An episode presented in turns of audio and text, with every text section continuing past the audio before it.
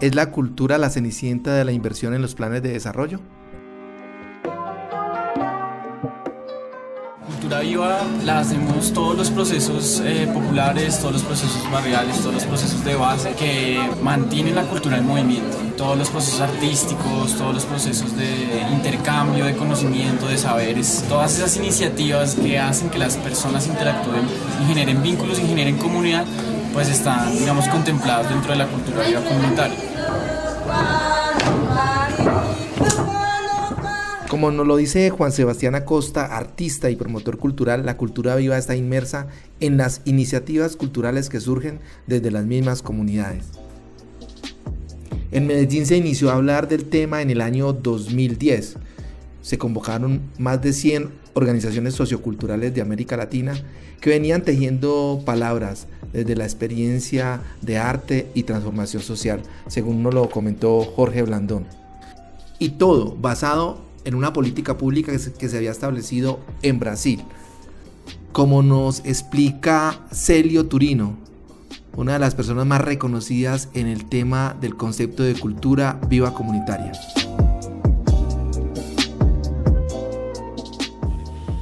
Así empezó la cultura viva. De un encuentro, porque acá se hacía el encuentro de las culturas andinas con las culturas de Mesoamérica, ¿no? Acá se hacía comercio, acá se desarrollaba posibilidades de, de nuevas construções. E acá se gesta ahora a cultura viva comunitária para toda a América Latina e que sai em futuro para todo o mundo. Por quê? Porque queremos fazer um encontro a partir da ideia da cultura de paz, a partir da ideia de que cultura não é oposto de natureza, mas cultura é vive junto com a natureza, o que dar sentido a uma árvore, a um vulcão, a uma água. E nós outros, nos últimos, como humanidade, nos últimos 300, 400 anos, nos distanciamos, nos alargamos de, de la natureza. Agora há um momento de se reencontrar. Por isso, a equação: cultura mais natureza igual a cultura viva.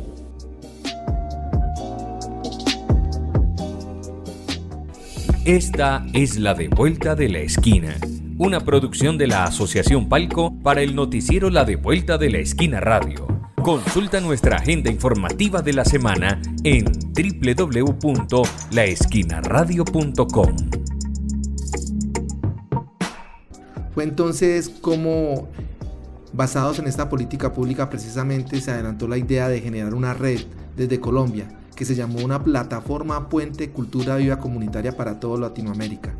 Y en el año 2011, 80 organizaciones firmaron un acuerdo municipal, el 050, para establecer esta política de la cultura viva comunitaria para que en el año 2013, con el decreto 1606, se reglamentara dicha política, donde participaron más de 80 organizaciones firmando este acuerdo Estuvo Picacho con Futuro, Nuestra Gente, la Corporación Simón Bolívar, eh, Ciudad Comuna, la Casa Colacho, Barrio Comparsa y Mi Comuna, entre otras.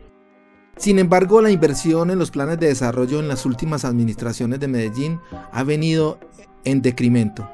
De un 5% ha bajado a menos del 3 y 2%, como nos lo cuenta Jorge Melguizo, ciudadano de Medellín y gestor cultural en, el, la actual alcaldía, la alcaldía de Mil desde el 1 de enero del 2020 hasta hoy, el presupuesto real para la Secretaría de Cultura ha sido menor que en años anteriores.